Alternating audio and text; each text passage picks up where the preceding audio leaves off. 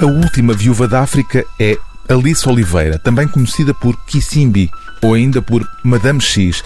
uma espécie de mata-hari portuguesa no antigo Congo belga, como é dito na nota introdutória deste romance, em que o autor revela que a figura central desta história é uma figura histórica foi buscá-la a uma investigação da historiadora já falecida Dalila Cabrita Mateus. Mas esse foi apenas o pretexto para a narrativa. A partir dessa figura enigmática de uma Madame X portuguesa, a viver em Leopoldville, que se torna informadora da PID, dando à polícia política portuguesa informações sobre os movimentos independentistas angolanos, Carlos Val Ferraz cria uma trama complexa que chega aos dias de hoje autor de alguns dos livros fundamentais sobre o período da chamada Guerra Colonial, tanto enquanto investigador como no papel de romancista, Carlos Valferraz põe no centro da ação um produtor de cinema apostado em fazer um filme sobre a mulher do Minho que foi agente dupla em África.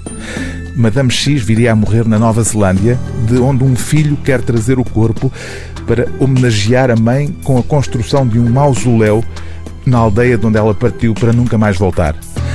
É o levantamento de informações sobre Alice Oliveira que dá corpo à intriga, remetendo-nos para as convulsões da luta independentista em África, num cenário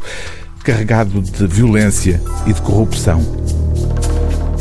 A descolonização do Congo constituiria o figurino utilizado noutros países da África.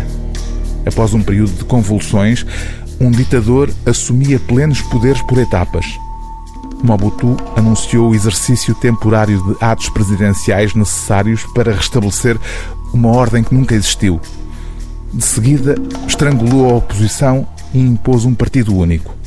Nos anos seguintes, enquanto reprimia toda a contestação, nacionalizou os setores da economia que ainda se mantinham nas mãos dos belgas, entre eles a União Mineira.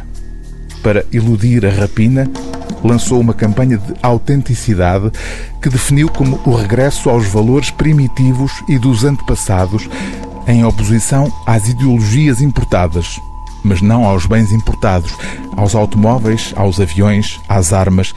até às casas de banho revestidas a mármore e folha de ouro. O livro do dia TSF é A Última Viúva da África, de Carlos Val Ferraz, edição Porto Editora.